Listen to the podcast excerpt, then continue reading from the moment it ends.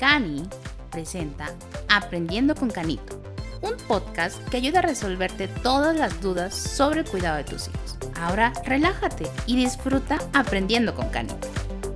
Hola, hola, muy buenos días, muy buenas tardes o muy buenas noches. Bienvenidos una vez más a este su podcast Aprendiendo con Canito, este podcast del Centro de Atención Neurológica Integral.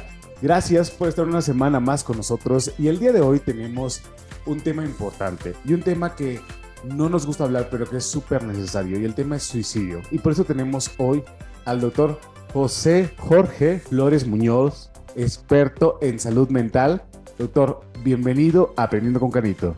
Hola, ¿qué tal? Muy buenos días. Muchísimas gracias por la invitación. Y efectivamente, como bien lo mencionas, el tema del suicidio es un tema que nos...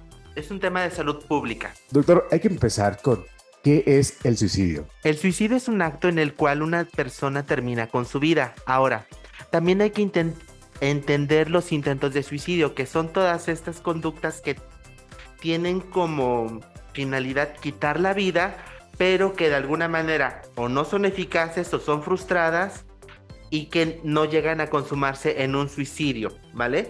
Ahora, se estima que aproximadamente por cada suicidio consumado existen entre 10 a 20 intentos de suicidio, entonces de repente las cifras con las cuales se estiman no son las adecuadas. Entonces, hay muchísimo más intentos de suicidios de los que nosotros pensamos, y más en niños y adolescentes. ¿Qué tan frecuente es? Porque muchas personas que nos están escuchando es dirá, eh, no he escuchado un caso, tal vez no es tan frecuente. Efectivamente, es muy frecuente y el hecho de que no conozcamos algún caso no significa que no existen. A nivel mundial es la segunda causa de muerte en niños y adolescentes del suicidio. En nivel México es la tercera causa de muerte, los suicidios. Ocurren aproximadamente de entre 700 mil a 800 mil muertes al año por suicidio, una muerte cada 40 segundos. Es una cifra realmente fuerte, es muy impactante, doctor. Y el auditorio estará preguntando, ¿y cómo algo que nos indique factores de riesgo, algo que nos indique predisposición, personas que tengan tendencias suicidas? Hay que identificar la enfermedad mental, que es lo que se ha demostrado que em, previamente las personas que se suicidan tienen depresión, bipolaridad, trastornos de ansiedad, también personas que de repente consumen drogas o alcohol, porque la idea de suicidio está presente en la mayor parte de todo ese tipo de pacientes, pero cuando toman alcohol o cuando consumen alguna droga hay un efecto desinhibitorio. ¿Qué es esto? Que de repente llegan a hacer el acto. También situaciones de abuso, ya sea abuso psicológico, abuso físico, abuso sexual, también ambientes inadecuados, ya sea en la escuela, en la sociedad, países en vías de desarrollo, pacientes que de repente son migrantes, son de algún grupo vulnerable, tienen mucha predisposición a consumar un suicidio. También personas que tienen antecedentes familiares de suicidio. Es muy importante también identificar la psicopatología o las enfermedades mentales de la familia para ver si no hay algún factor de riesgo que puede predisponer a nuestro adolescente a padecer un suicidio. Hablando de enfermedades mentales, ¿Hay alguna enfermedad, por ejemplo, nos puede estar escuchando decir, yo padezco depresión, yo padezco ansiedad, ¿esto me puede llevar a un suicidio?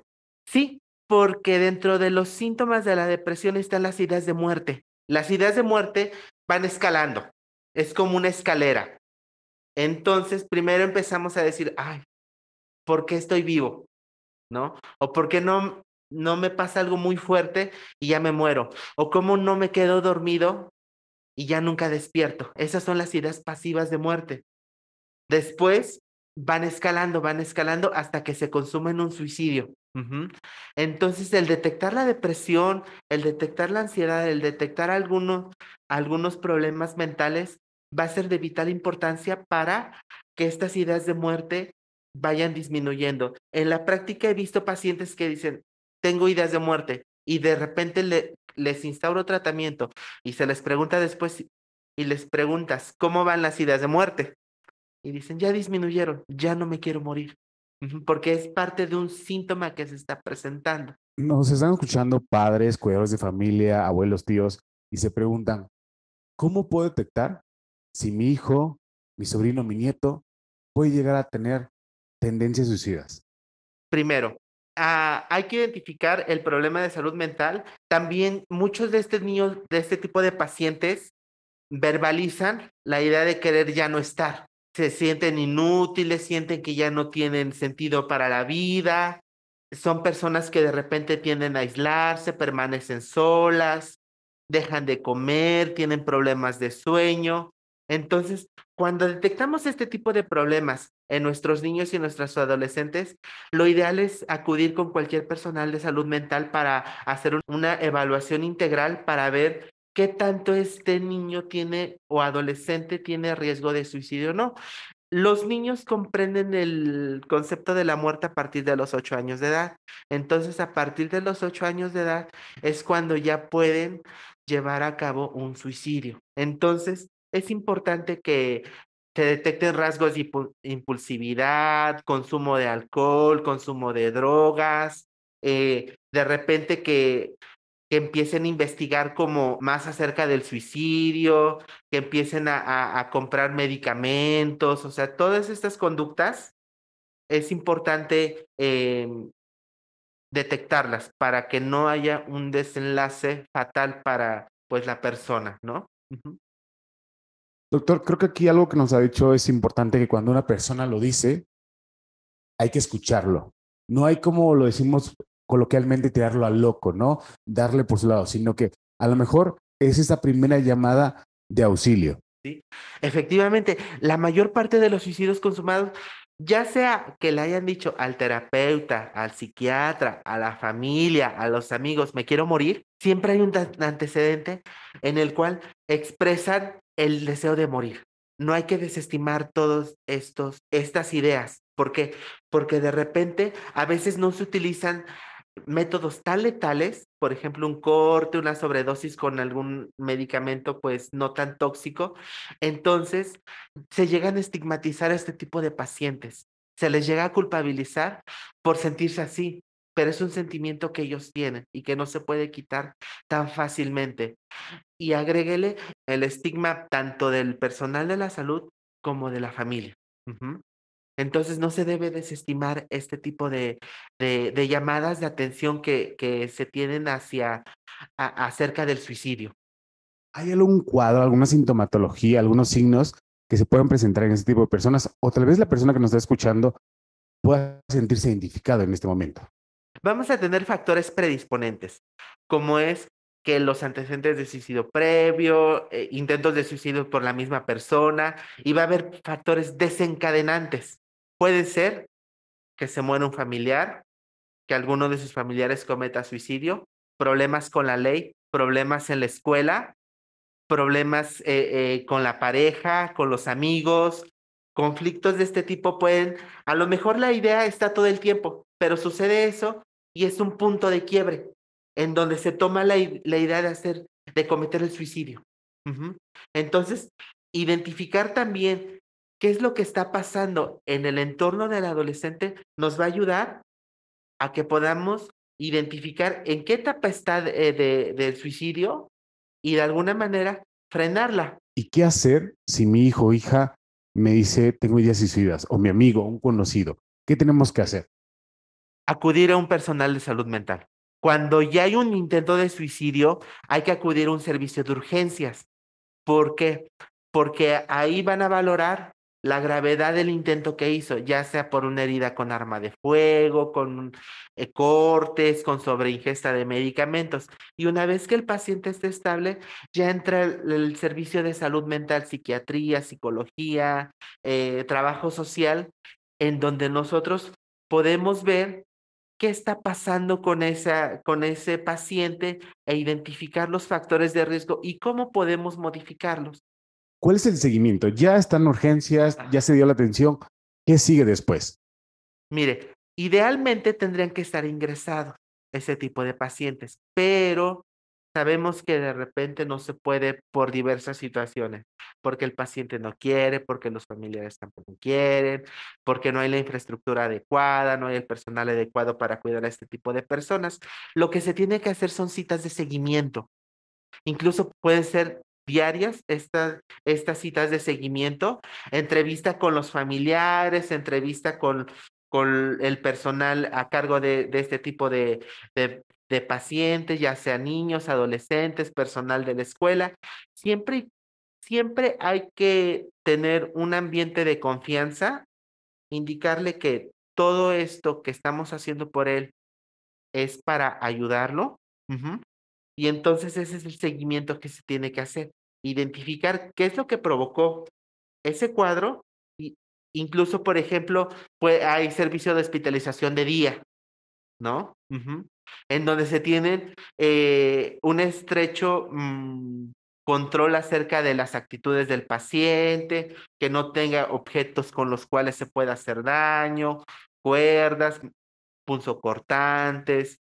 Y justamente es formar una gran red de apoyo, no solo la parte de la atención médica, mental, con eh, psiquiatría, con terapeutas, sino también la red de apoyo familiar. Claro, eso es muy importante porque eh, independientemente del riesgo de suicidio que hay, eh, muchas personas que no tienen una adecuada red de apoyo, es más probable que cometan el suicidio. Esto se ve, por ejemplo, en personas que de repente están divorciadas, que de repente no tiene pareja. Es un riesgo de suicidio más elevado para este tipo de personas.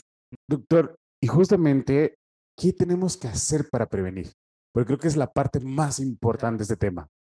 Identificar los factores de riesgo, identificar la depresión, identificar la ansiedad, identificar eh, problemas disruptivos, ya sea consumo de sustancia, eh, déficit de atención, identificar también problemas mentales de la familia, situaciones desfavorables económicas, sociales, e, personales también, ¿no? Que pertenezcan a un grupo vulnerable, por ejemplo, afrodescendientes, este, o con otro tipo de preferencias sexuales. Entonces, identificar este grupo de, de, de, riesgos y, y ver qué tanto le está afectando todas estas situaciones que está viviendo alrededor de su vida para que pueda consumar un suicidio y si están presentes las ideas o no. Uh. Doctor, creo que es muy importante quitar los mitos, quitar los estigmas, los estereotipos, los, los juicios acerca del suicidio. Y es importante que justamente lo veamos como una patología más y que no señalemos, no señalemos a la persona que está pasando por eso, tratemos de ser más empáticos con ellos. Doctor, fue un tema interesante y creo que con esta primera apertura, nuestro auditorio queda sensibilizado sobre este tema. ¿Cuáles serían sus conclusiones y recomendaciones finales? Las recomendaciones finales es acercarnos a nuestros niños, a nuestros adolescentes, conocerlos, no desestimar su, su sentir, su pesar, porque de repente llegan y a lo mejor es algo que consideramos que no es importante para nosotros, pero para ellos sí. Entonces, al, al tener esta esta confianza con nuestros niños y nuestros adolescentes, se van a abrir más y van a, poder buscar ayuda para que no cometan el suicidio. Y también cuando ya se hayan identificado ciertos factores de riesgo, eh, por ejemplo, dejar las armas guardadas, dejar los, los punzocortantes guardados, dejar los venenos guardados, porque eh, la exposición también a, a, a, la facilitación de estos métodos de suicidio también puede ser un, un grave problema. Uh -huh. Y lo vemos eh, a lo mejor no en, en, regiones como México, pero en, en, en algunos otros países en los cuales el uso de armas es más común en las casas, entonces tienen posibilidad de cometer suicidio con un método muy letal. Realmente es importante que nos sensibilicemos, que aprendamos ese tema, que nos acerquemos a profesionales y poder encontrar al doctor José Jorge Flores Muñoz, tanto aquí en Cani Puebla como en Cani Tlaxcala. También nos puede contactar a, a través de videoconsulta. Entonces pueden acercarse a cualquier profesional que usted tenga cerca y es importante visualizar a nuestros pacientes, ayudar a los niños y cuando alguien pide ayuda, realmente tomarlo en serio. Muchísimas gracias por la invitación y, fue un enorme gusto poder sensibilizarlos un poquito acerca del suicidio. Como tú lo mencionas, es un, es un problema que nos afecta a todos y que todos estamos involucrados de alguna manera. Y si podemos hacer algo para que no haya un desenlace fatal para nuestros niños y nuestros adolescentes, pues hagámoslo. Muchísimas gracias, doctor. Lo esperamos próximamente porque hay muchos temas de lo que hablar de la salud mental. Claro, muchísimas gracias. Aquí estaré con gusto. Muchísimas gracias por escucharnos una semana más. No olviden compartir ese podcast con todos sus conocidos.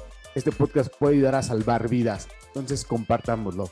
Nos vemos la próxima semana. Muy buenos días, muy buenas tardes o muy buenas noches. Adiós. Gracias por aprender con Canito. Te invitamos a escucharnos la próxima semana.